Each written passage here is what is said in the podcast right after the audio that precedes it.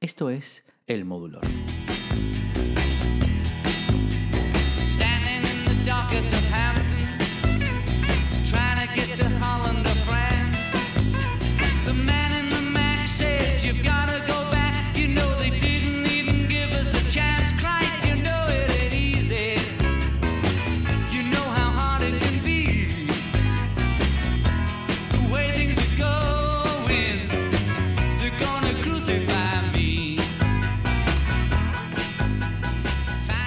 Lo que escuchamos al fondo es la balada de Johnny Yoko, que es un tema de los Beatles lanzado en 1969 como un sencillo, escrita por John Lennon, aunque se atribuye al dúo Lennon y McCartney. Como es muy sencillo de descubrir y de entender nada más escuchándolo, es una especie de relato de todo lo que pasó alrededor del matrimonio de Lennon y Yoko Ono, grabada durante las sesiones del disco Abbey Road tiene una historia bien interesante y es que fue grabada por solo dos de los Beatles, John y Paul, mientras George estaba de vacaciones y Ringo rodaba una película de nombre de Magic Christian. Fue de esos momentos en los que te aparece la inspiración, y en este caso a John, eh, John Lennon, y y le dijo a Paul, vamos a grabarla de una vez. Lennon hizo la voz principal y tocó las dos guitarras, acústica y eléctrica, y la percusión. McCartney hizo los coros y tocó el bajo, el piano, la batería y las maracas que se oyen al fondo. Originalmente iba a llamarse The Ballad of John Anoko, They're Going to Crucify Me. Tanto la canción como las circunstancias de su publicación fueron bien inusuales para los Beatles y revelan el mal momento por el que estaba pasando la banda en los últimos meses antes de separarse definitivamente. Lennon estaba molesto porque en años anteriores las canciones de McCartney aparecían en la cara A mientras que las suyas lo hacían en la cara B de los sencillos. A su vez, George y Ringo se molestaron por no haber participado en esta canción y por la influencia de Yoko Ono en la grabación. Así pues, publicar esta canción como sencillo fue aparentemente un gesto para apaciguar a Lennon, que de hecho funcionó al menos momentáneamente porque se quedó en la banda hasta terminar de grabar Abbey Road. Si llegaron hasta aquí es porque saben que cada 10 episodios del Modulor hago uno especial dedicado a los Beatles y hoy vamos a hacer un breve recorrido por la música de John Lennon.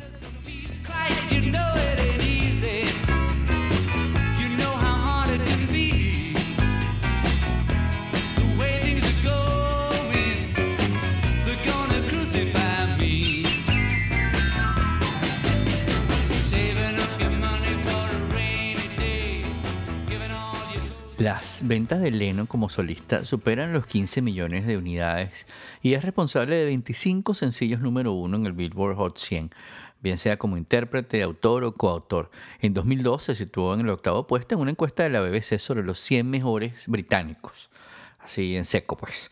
Mientras que en 2008 fue calificado por la revista Rolling Stone como el quinto mejor cantante de todos los tiempos. Además, es el tercer mejor compositor de todos los tiempos de la misma publicación, Rolling Stone, solamente superado por Paul McCartney y Bob Dylan.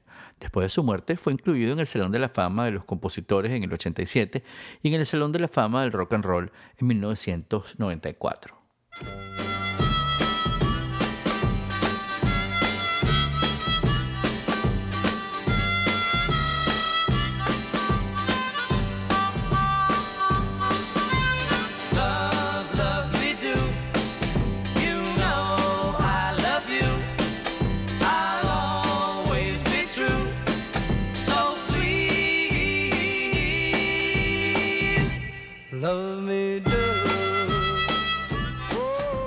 Infancia no fue la más tranquila, digamos, siendo hijo de un marino mercante que estuvo ausente durante su nacimiento y en gran parte de su vida por sus deberes como soldado y marino en, en- en plena Segunda Guerra Mundial.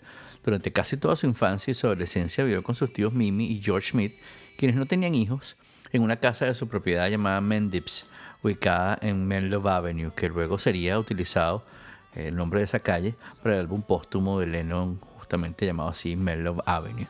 Su tía solía comprarle muchísimos cuentos, mientras que su tío, que era ganadero de una granja familiar, le compró una armónica y lo ponía a resolver crucigramas para que se distrajera. Su madre visitaba Mendips casi todos los días y cuando Lennon cumplió los 11 años, solía ser él quien la visitaba a ella. En el vecindario cercano de Mendips, John hizo desde muy niño sus primeras amistades que mantendría durante toda la vida. A la vuelta de su casa en Valley Road, vivían Pete Shotton, Ivan Boffin y Nigel Wally, los tres que serían miembros originales de The Quarrymen.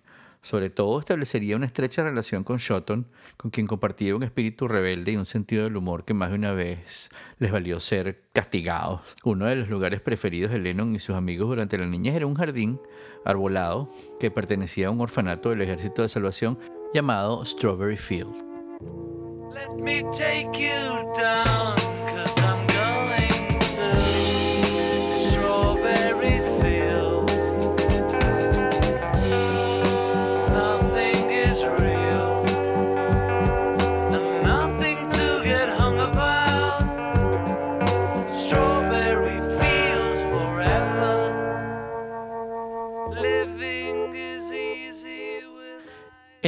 1956 su madre le compró su primera guitarra, una Galoton acústica que costó la módica cantidad de 5 libras y 10 chelines, dinero que Julia le prestó a John a condición de que la guitarra permaneciera en su casa y no de Mimi, sabiendo bien que su hermana eh, no apoyaba las aspiraciones musicales de su hijo.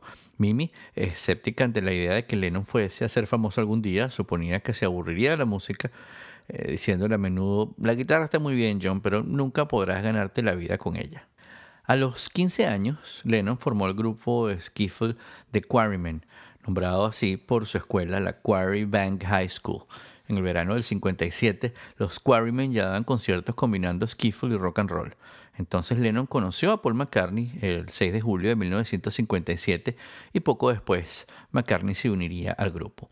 McCartney ha dicho que la tía de John pensaba que los nuevos amigos de John eran de clase baja y a menudo los trataba con, con, descendencia, digamos, cuando iba a visitar a, a su sobrino.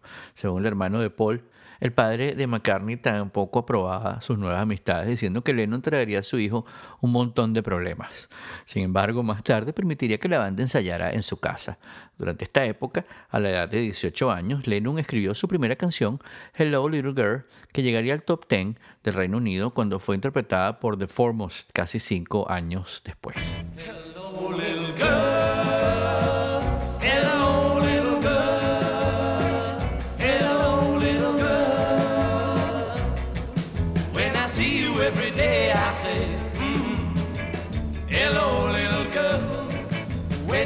Mm, you.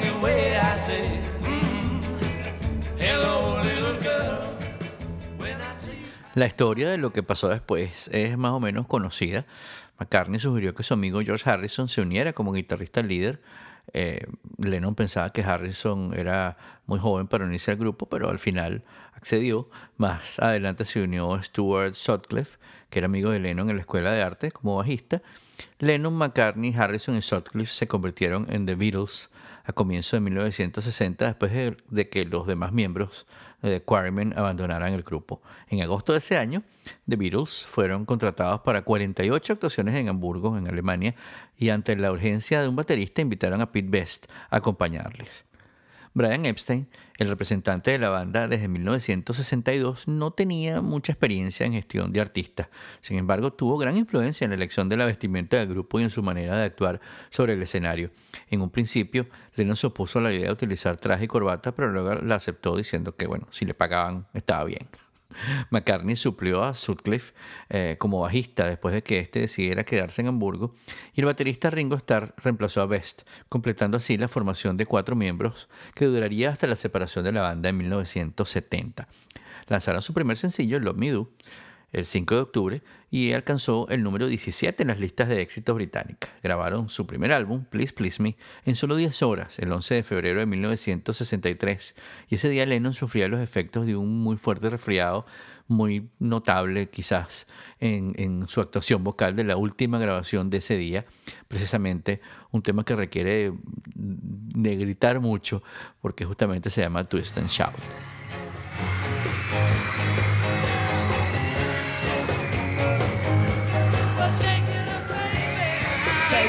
Baby. Twist and shout. Twist and shout.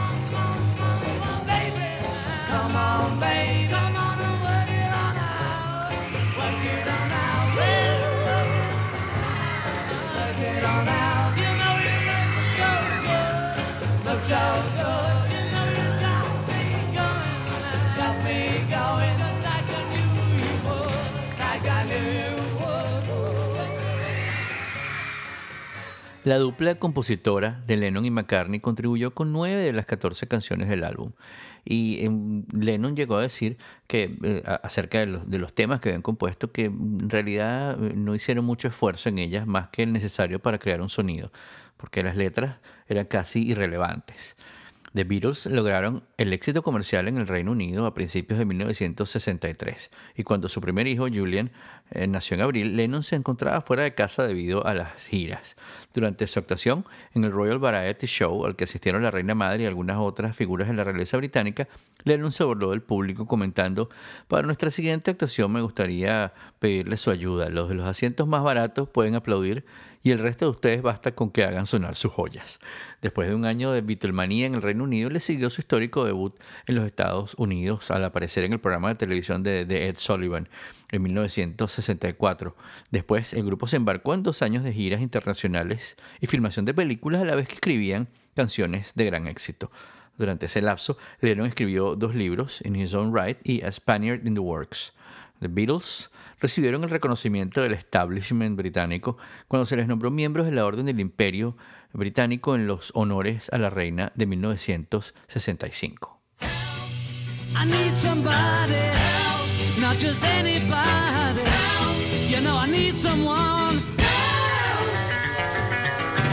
When I was younger, so much younger than today I never, needed anybody's help in any way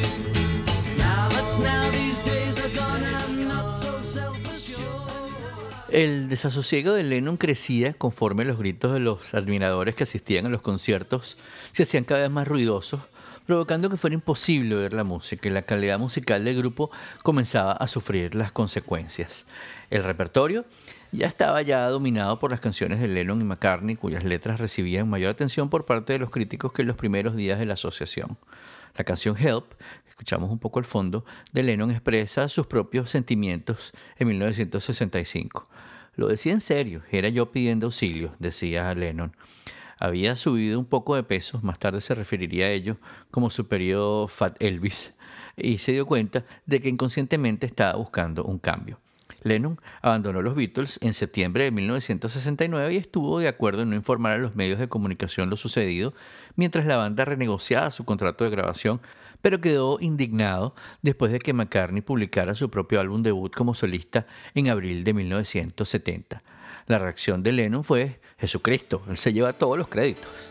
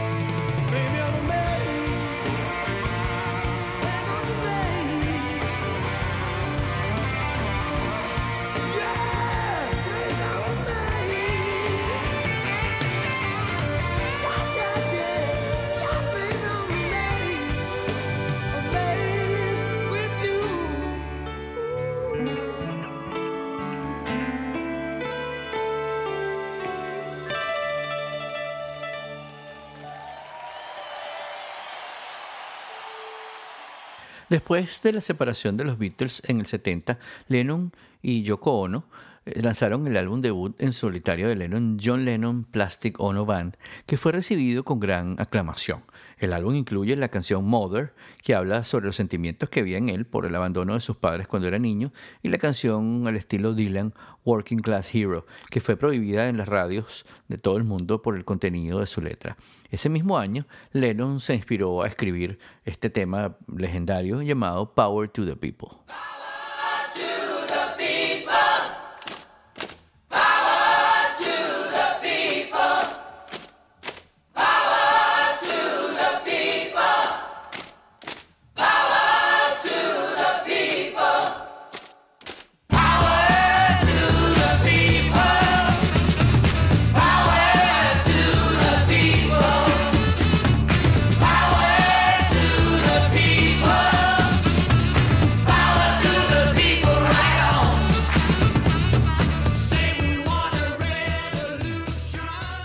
Siguiente álbum, Imagine, de 1971, la respuesta de la crítica fue más reservada. Rolling Stone reportó que contiene una gran porción de buena música, pero advirtió la posibilidad de que sus posturas no parecerán solamente aburridas, sino irrelevantes.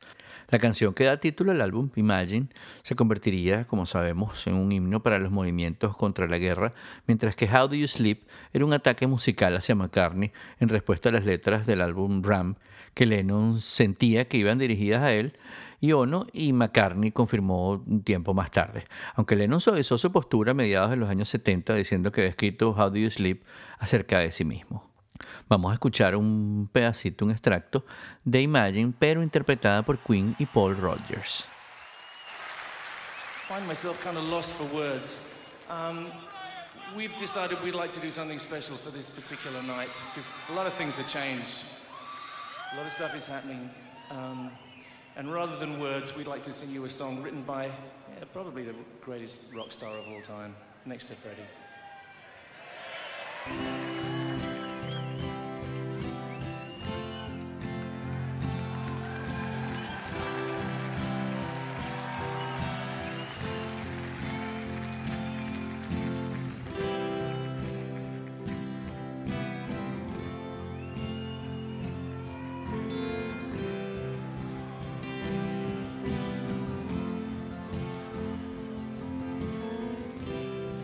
Imagine there's no heaven.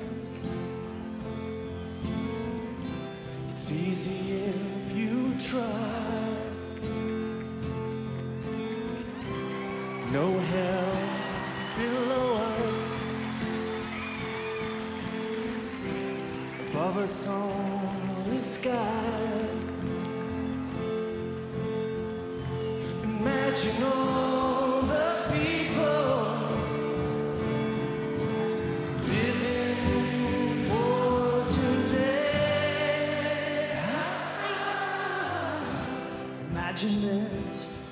countries. It isn't hard to do. Nothing to kill or die for. No religion too.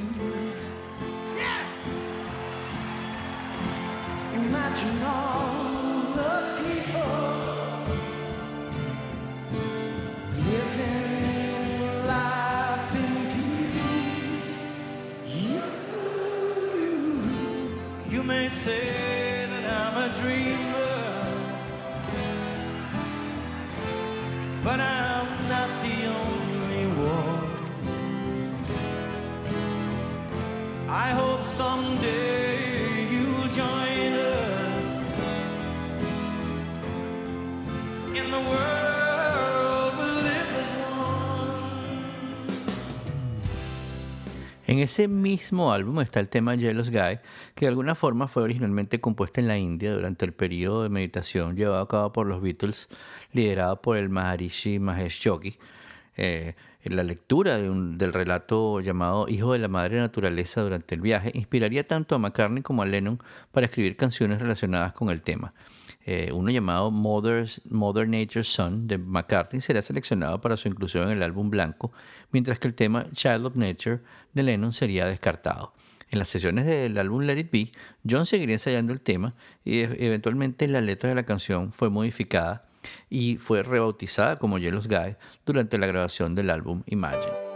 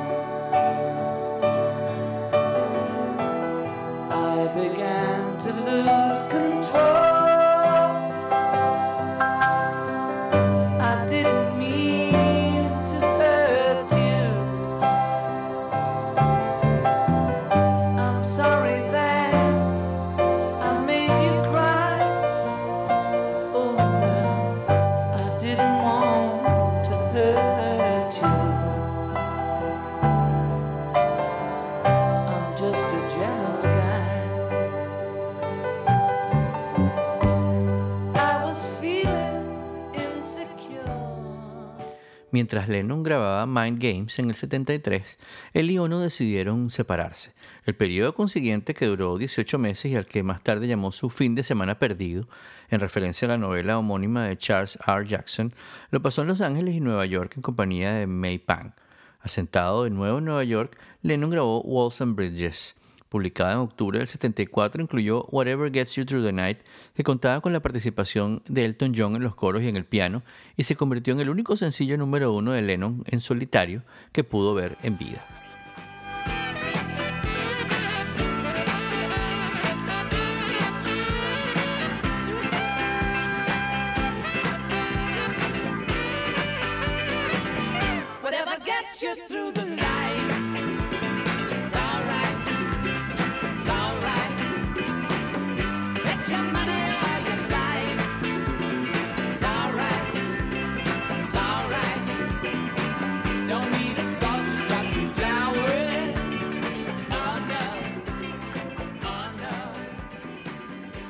No. Coescribió entonces Fame, el primer número uno de David Bowie en Estados Unidos, donde colaboró tocando la guitarra y en los coros durante la grabación en enero de 1975. Ese mismo mes, Elton John encabezó las listas de éxitos con su propia versión de Lucy the Sky with Diamonds, con en la guitarra y los coros, y es acreditado en ese sencillo con el apodo de Dr. Winston o Boogie. Poco después se reconciliaría con Ono y lanza Rock and Roll en 1975, un álbum de versiones en febrero de ese mismo año. Stand By Me, extraída de ese álbum y un éxito en los Estados Unidos y el Reino Unido, se convirtió en su último sencillo durante cinco años.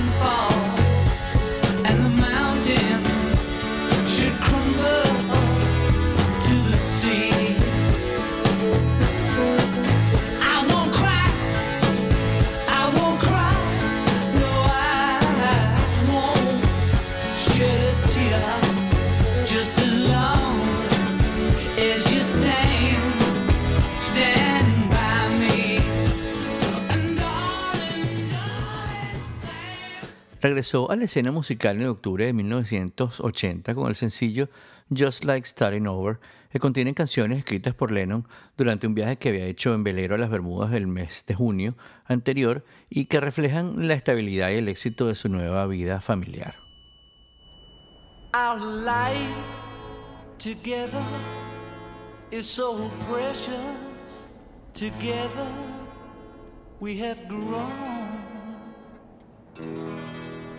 We have grown. Although our love is still special. Let's take a chance and fly away somewhere alone. It's been too long since we took the time. No one's to blame. My no time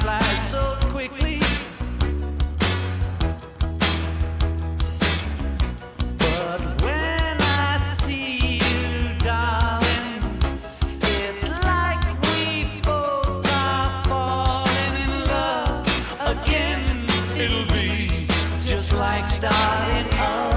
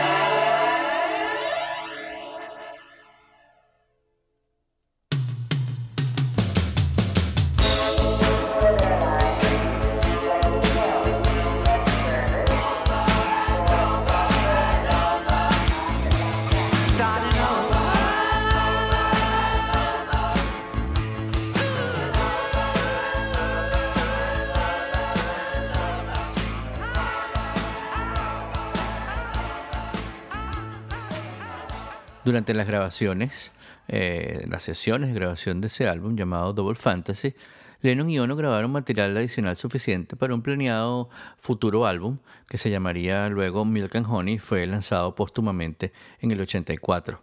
Eh, Double Fantasy fue publicado por Lennon y Ono en conjunto y fue muy mal recibido por la crítica, recibiendo comentarios como el de Melody Maker, que decía que el álbum era un espantoso bostezo.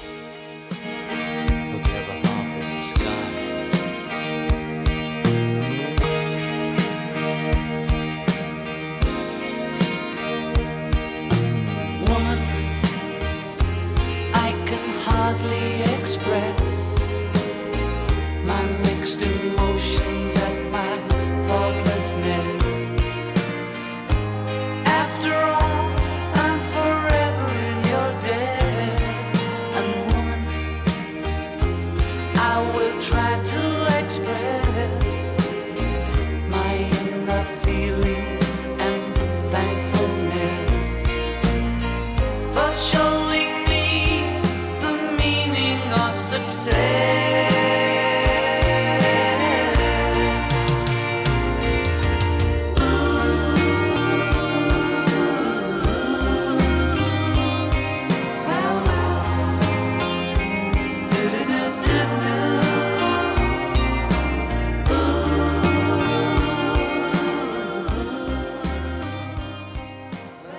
Bautizado como John Winston Lennon, John por su tío Jack y Winston por Churchill, por supuesto, nació y se crió en Liverpool, donde fundó primero The Quarrymen, que en los 60 se convertiría en los Beatles, la banda de rock que cambió la historia de la música contemporánea.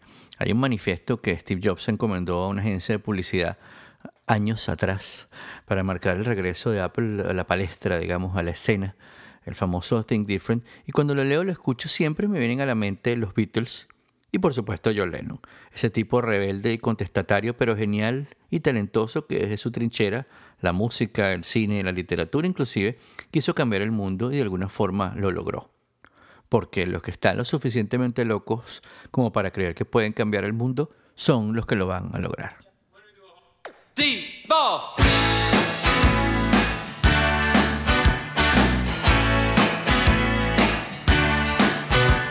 Everybody's talking, no one says a word. Everybody's making love, no one really cares. There's in the bathroom, just below the stairs. Como siempre, muchas gracias por acompañarnos en un episodio más del Modulor. Y les recuerdo que lo pueden descargar o escuchar en su plataforma favorita como Overcast, Apple y Google Podcast. Y por supuesto que pueden suscribirse a mi lista de correo entrando en todo.elmodulor.com o dejarme sus comentarios en mis redes sociales. En todas me encuentran como Modulor. Nos vemos en nuestro próximo episodio cuando volveremos a encontrarnos para contarles las historias detrás de las canciones. Mi nombre es Guillermo Amador y esto se llama El Modulor.